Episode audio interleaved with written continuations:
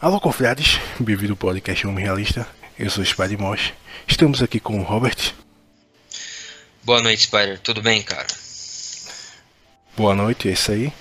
Então vamos com um tema aqui que é Por que a pornografia é tão viciante? Fala aí, Robert. Então, na verdade, tem diversas causas e, e motivos. Uh, assim, é, tem diversas explicações que nos mostram e, e, que nos evidenciam que ela vicia. Um deles é, é, o, é, o, forte desejo, o instinto do homem pela reprodução, o que é natural, porque ele tem altos níveis de testosterona comparado a uma mulher. E assim, tem diversos mecanismos por detrás. Um deles é que é o seguinte: é, tem experimentos no laboratório que colocaram um rato macho e uma, uma fêmea junto, obviamente ocorrem várias sessões que eles começam a copular. E aí chega certo momento, o, mesmo que essa fêmea queira copular mais vezes, esse rato macho ele vai se cansar e aí ele vai passar a ignorar ela. E isso até que chega uma frequência que se estabiliza às vezes que eles copulam diariamente. Só que se você trocar essa fêmea, e colocar uma nova, esse, esse rato vai fazer mais vezes, mais vezes, mais vezes, até que ele se cansa. E se você colocar outra fêmea, outra fêmea, outra fêmea, ele toda vez ele se reanima para fertilizar e passar os genes dele o mais rápido possível. E nesse processo dá para ficar nesse, nessa troca de fêmeas o máximo de vezes até que o rato tem um, literalmente um, um infarto miocárdio, um ataque cardíaco, ou chegue à, exaustão.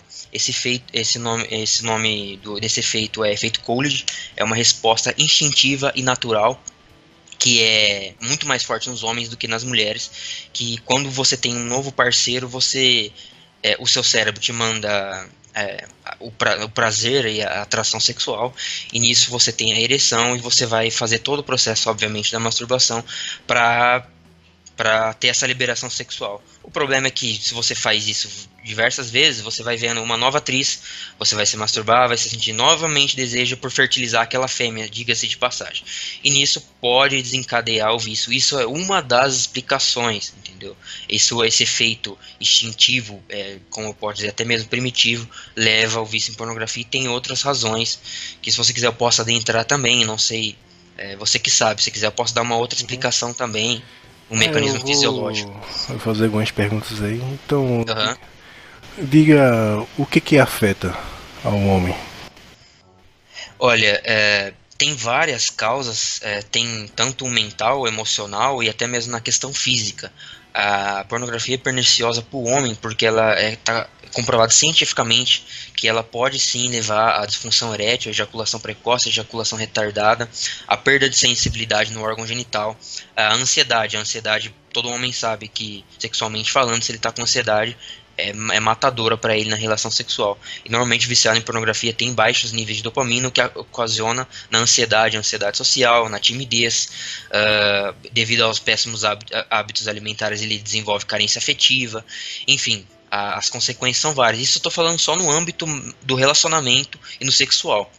Nisso você vai ter problema na capacidade cognitiva, que é o raciocínio, que é a tomada de decisão, que é, é a estratégia, e aí a pessoa vai desenvolver hipofrontalidade, que é a perda das emoções e dos sentimentos, e tantas outras causas e consequências que vai desde a depressão, a angústia interminável, a ansiedade, etc é, são diversas, mas tratando do sexual, é uma das é mais comum que ele diariamente é a disfunção erétil, que no caso é, é conhecido como impotência sexual. Ok, ok. E já que tu falou aí, muitos estão viciados por causa da mídia, porque isso é normal. O que, que tu acha disso aí? Então, é porque assim, na verdade, tem diversas razões é, que, no, que pelo menos eu que estudo, eu, eu aponto que, que nos leva ao, ao essa, como posso dizer, esse, eles nos motivar, diga-se de passagem, ao vício. Porque assim, um, se você, eu não estou falando mal dos profissionais, eu deixo isso claro, porque eu não quero, enfim, é, como posso dizer, difamar ou caluniar profissionais da área da psicologia, psiquiatria, etc. Mas a verdade tem que ser dita. Há pessoas ganhando em cima dos viciados em pornografia. Por quê? Quando você vê o vício em pornografia, ele é um problema que desencadeia outros. A medicina hoje gira em torno da, de tratar sintomas. Você não trata o problema é, causador raiz, você trata sintomas. Então, assim, o urologista ganha 10, 15, 20, 30 mil, 50 mil com bomba peniana para disfunção erétil.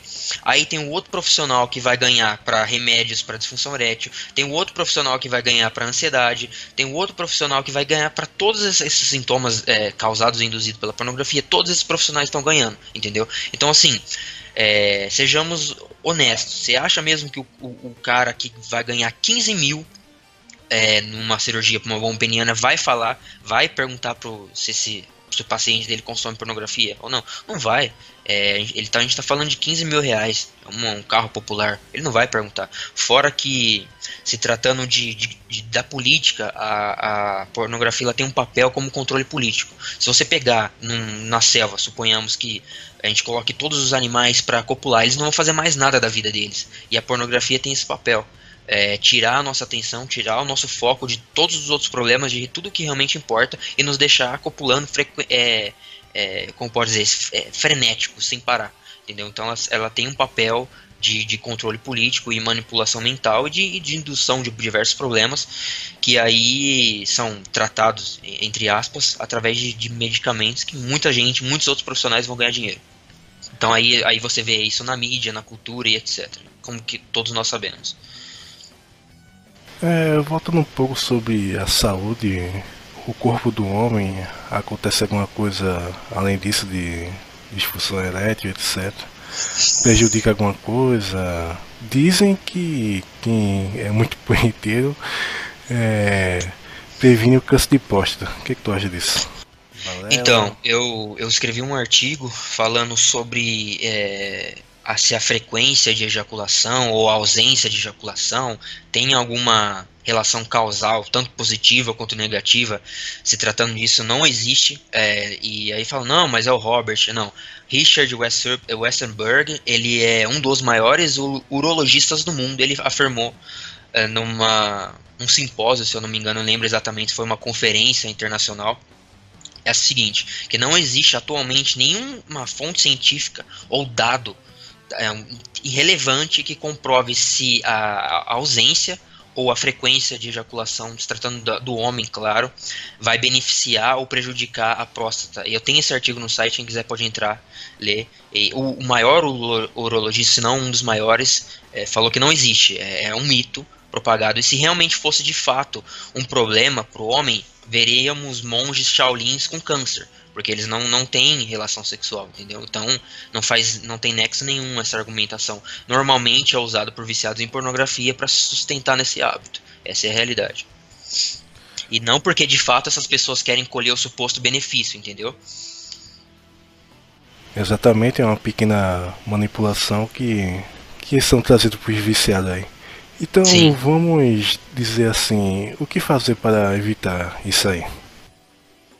Então, assim, o, o homem, para que ele não caia no vício, digamos assim, é, é difícil porque o, o, homem em si ele está imerso numa cultura pornográfica onde ela é socialmente aceita, participa de grupo de WhatsApp, e rede social e etc. Uh, ah, fora que tem uma, uma indução na, na mentalidade dos homens mais velhos e os homens mais velhos participam ativamente na indução dos garotos, dos jovens, etc., a, a levar e a cair nesse vício. Então, assim, a partir do momento que o cara tem acesso que a pornografia vicia, que vai causar diversos danos, tanto na saúde física e mental, ele tem que se abster disso. Parar de ficar, é, obviamente, consumindo, que esse é o, a cerne do problema. Se ele acessa é, diariamente, ele tem que cortar esse hábito para começo de conversa.